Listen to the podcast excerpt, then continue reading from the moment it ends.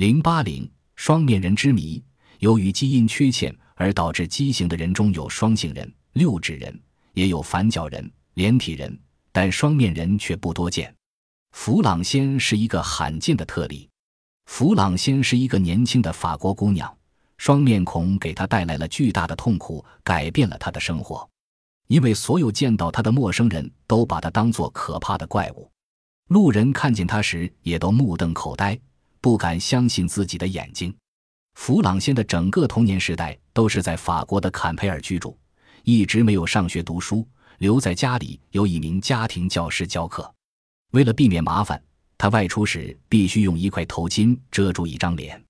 当他终于长到十八岁时，他也像别的少女一样，渴望找到心上人，也喜欢阅读浪漫小说。但他的母亲深以他为耻，婉言劝他还是留在家里陪伴自己。由于弗朗仙头部有两张并排的面孔，因此他说话时也与众不同。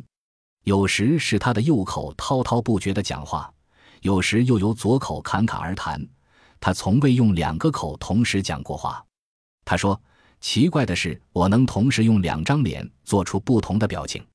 人们害怕我的眼睛，因为他们分不清哪对是真的。他们还问我自己是否同自己争论。其实这是根本不可能的，因为我只有一个大脑。由于弗朗先有四只眼睛，所以他具有惊人的二百七十度视觉。”此外，弗朗先与一般人没什么两样。据伦敦的脸部畸形专家白莱恩表示，外科医生现在有足够的技术能力把弗朗先多余的一张脸割掉，但弗朗先及其家人却对此深感担忧。手术的结果实在难以预测。为什么会产生这种双面怪人呢？